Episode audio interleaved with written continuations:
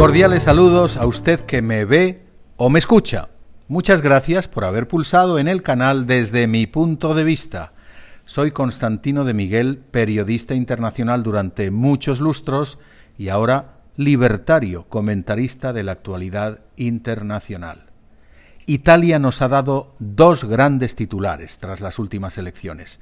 Primera victoria de la derecha fuerte en Italia desde la Segunda Guerra Mundial primera vez que una mujer dirigirá los destinos de ese país.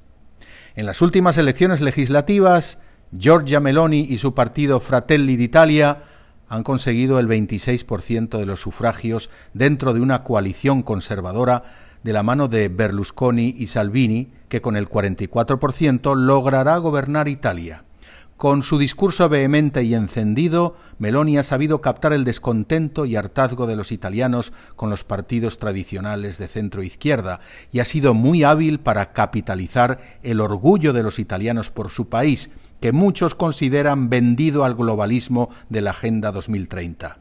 Así que Giorgia Meloni es una patriota o una facha. Bueno, la prensa progre ya le ha saltado a la yugular llamando a Meloni neofascista, porque indirectamente su formación proviene de dos refundaciones de partidos que surgieron de aquel movimiento social italiano del dictador Benito Mussolini.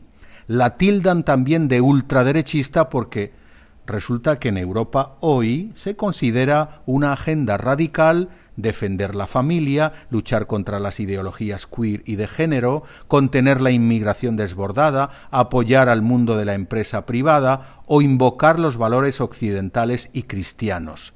Sí, se han publicado titulares que demonizan a esta señora y en ningún caso le conceden el beneficio de la duda, ni tampoco la felicitaban las feministas por el hecho de ser mujer y lograr ese gran triunfo en un país mediterráneo presuntamente machista. En fin, es verdad que Meloni tampoco es persona grata en la Unión Europea. La presidenta de la Comisión Europea, Ursula von der Leyen, se encargó de amenazar veladamente a esa Italia conservadora e independiente que surgió de las elecciones al indicar que si las cosas no van en la buena dirección, Europa se encargará de aplicar los correctivos necesarios esas declaraciones ya nos revelan quién está verdaderamente al volante de Italia y de toda la Unión Europea. Nos dan a entender que los discursos y promesas que Meloni hizo a sus electores quedarán en poca cosa, porque Italia está hipotecada política y económicamente. Los italianos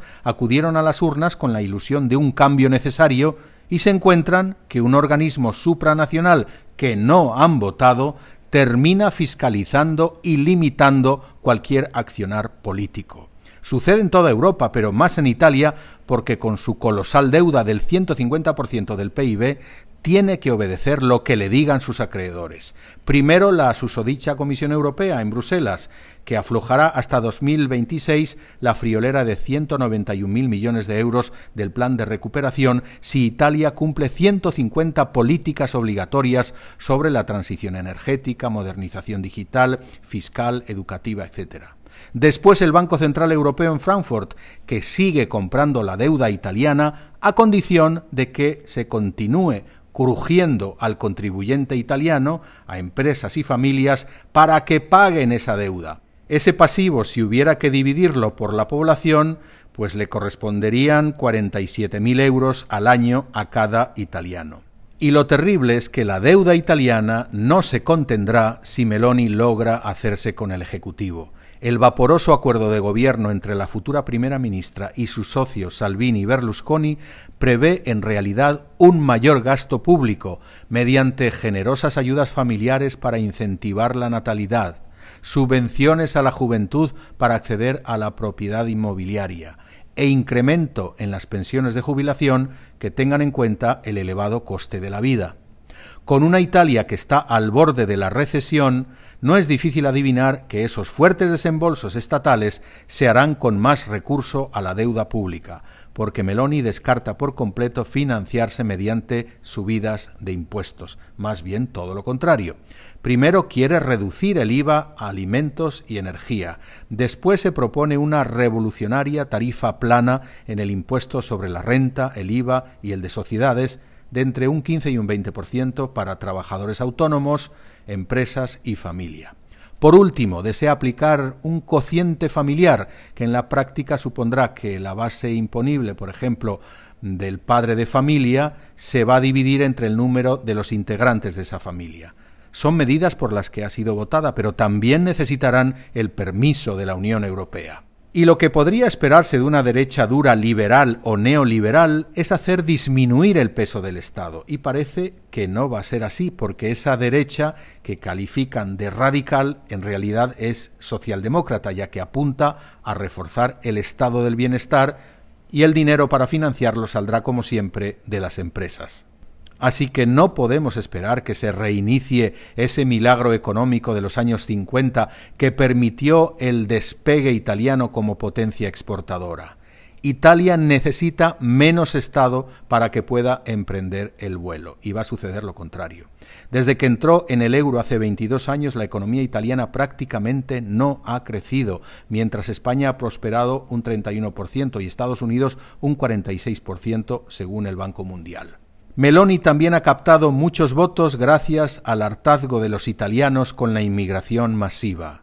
Meloni ha prometido salvaguardar las fronteras italianas. Se ha planteado incluso un bloqueo naval de Libia y que Roma devuelva a los inmigrantes ilegales, igual que hizo en los años 90 con la invasión de los albaneses.